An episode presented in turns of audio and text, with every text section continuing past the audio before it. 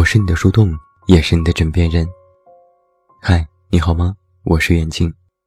公众微信搜索“这么远那么近”，每天晚上陪你入睡，等你到来。那在今天晚上的节目当中，远近继续为你带来《见信如面》系列的又一封回信，欢迎你收听。冥王星，见信如面。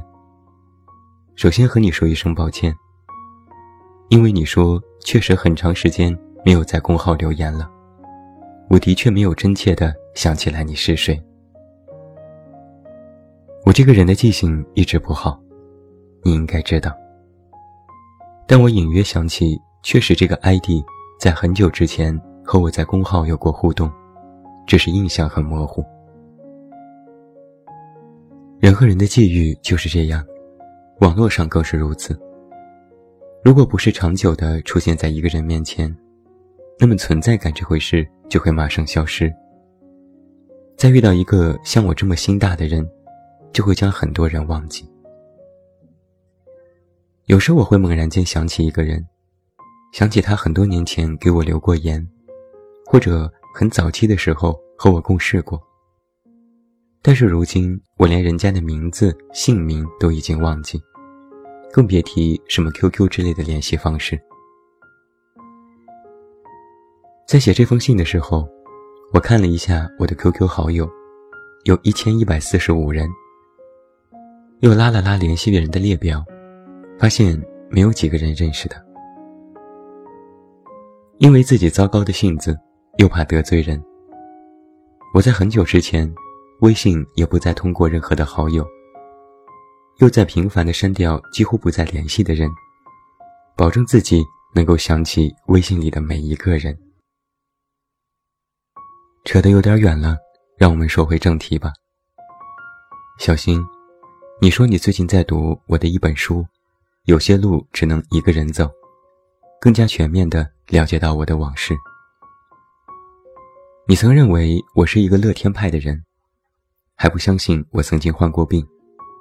直到看了书才知道，你在信中说，突然觉得好像有很多苦难都不再那么害怕，一切都会有转机的。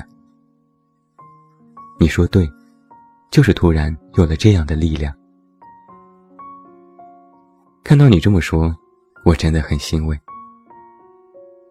我并不是一个特别具有写作天赋的人，我写不了故事，构思不了剧本。撑死可以算作是文笔还不错，但是也没有好到哪儿去。我也不算是一个特别有格局和眼界的人，不太放眼整个世界，又特别习惯后知后觉。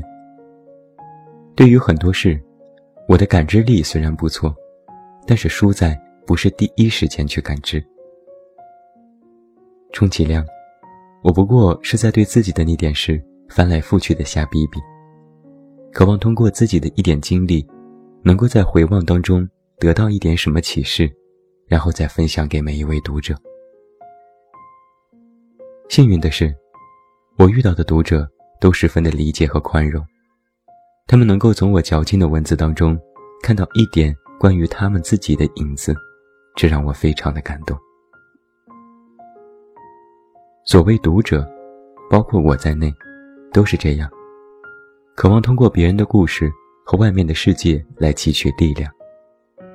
人都在是处于当下的，发觉自己无力前行，然后就通过阅读和体验重新鼓起勇气。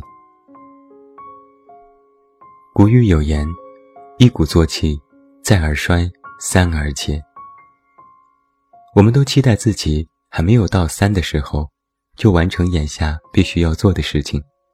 哪怕它看起来十分的困难，我也经常会遇到这样的时候，觉得生活好难，生活的世界不公平。我的烦恼其实不比一般人更少，甚至要更多一些。每每于此，我都会有一种感受，假装再年轻一会儿。我最近好像很爱谈老去这件事，说是老。其实不如说，我们都已不再年轻。不再年轻的特征有很多，每个人都有深切的体会。而我最近有一个新的体会是，曾经以为的理所应当，现在觉得愧不敢当。比如我们的父母，曾经年轻的时候，你觉得花父母的钱很正常，父母替你们来照顾一切很正常，这一切没有什么特别的，谁让他是我们的爸妈呢？可现在，当我也成了。可以做别人父母的年纪，我才慢慢觉得，父母的爱，原本就不是理所应当的。你在信中说到了自己父母的身体问题，父亲因为自己的生病给你打电话向你道歉，说拖累了你，你非常的难过和纠结。看到你的信，我突然想起了曾经的两件往事。一件是母亲之前身体不好，需要住院体检和治疗。但是我在北京，完全不知道这回事。她住院期间，我们还相互通过电话，母亲像是没事人一样和我在聊天。直到后来我知道了这件事，问起父母，他们才说，我一个人在外地已经很辛苦，我们也没有什么大事，不要耽误你的工作。父母觉得照顾我们是理所应当，但是我们照顾父母，他们却觉得这是对儿女的拖累。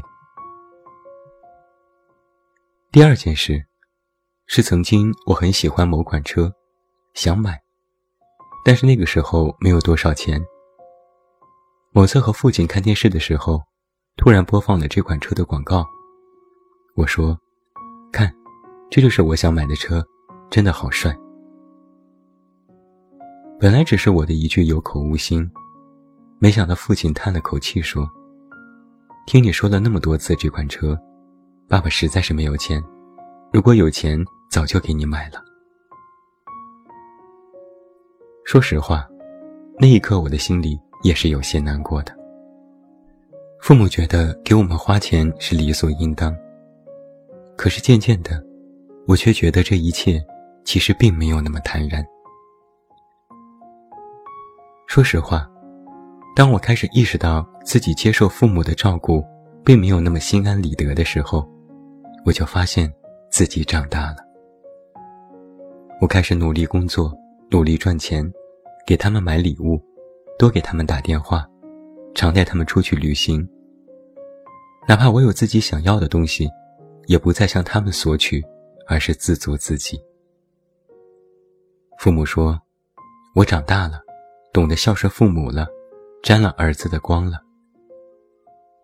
当我每每听到这样的话，没有觉得多么欣慰，反而觉得有点心酸。因为我意识到，哪怕我再会保养，哪怕我再装嫩，哪怕我再隐藏岁月的痕迹，哪怕我看起来再像二十多岁，我的父母是真的真的已经老去了。他们装不得。他们只能接受这种岁月的安排。小新，写到这里，或许你就能明白，我为什么说要假装再年轻一会儿。我其实并不怕自己不再年轻，我只是有些担心，父母在以我想象不到的速度快速的老去。我最怕的，不是我没有父母。而是我父母在的时候，我没有为他们做些什么。当你之后如我一样的明白，父母于你而言，不再是一种理所应当的时候，那么你就能够得到快速的成长。前一段时间，我在微博发过这样的一段话。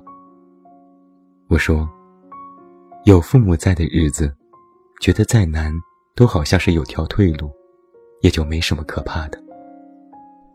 但若是父母不在了，就像你身后的大门轰然关闭，以后的路要一个人走。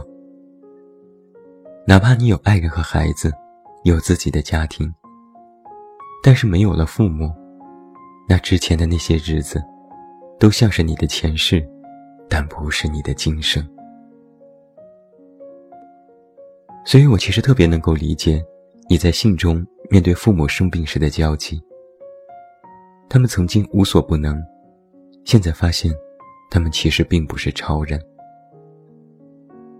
父母也是普通人，你也是，我也是。所以，作为普通的我们，就要怀有普通的希望，才能过好普通的日子。你在信中这样说：“虽然有过许多的不顺，但是依然希望这一切都会过去，都会有解决的办法。”我看到这里，微微的笑了一下。正如你所说，我都经历过这么多，现在照样好好的，我都可以，你当然也没有问题。有一部电影里有过这样的对话，有人问。生活一直都是这么苦吗？对方回答说：“总是这样。”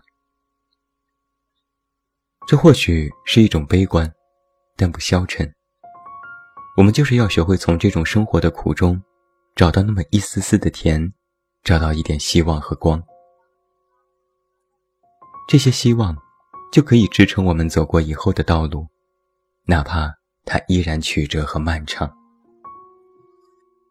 我个人很喜欢马伊琍在百花奖上的获奖感言，她是这样说的：“不要为取悦别人而活，希望你能为自己而活。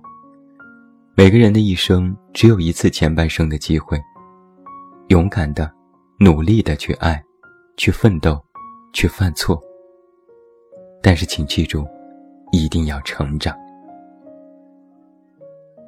那就让我们假装再年轻一会儿吧。”无论对错，只要成长。那祝你顺利，也希望你的父母身体健康。这么远，那么近，二零一八年七月，这就是远近在今晚为你送上的见信如面的另外一封回信。想要给我写信，方式也非常的简单，你都可以来到我的公号远近零四一二。查看本期推送细则，也欢迎你参与。那最后，祝你晚安，有一个好梦。我是远近，我们明天再见。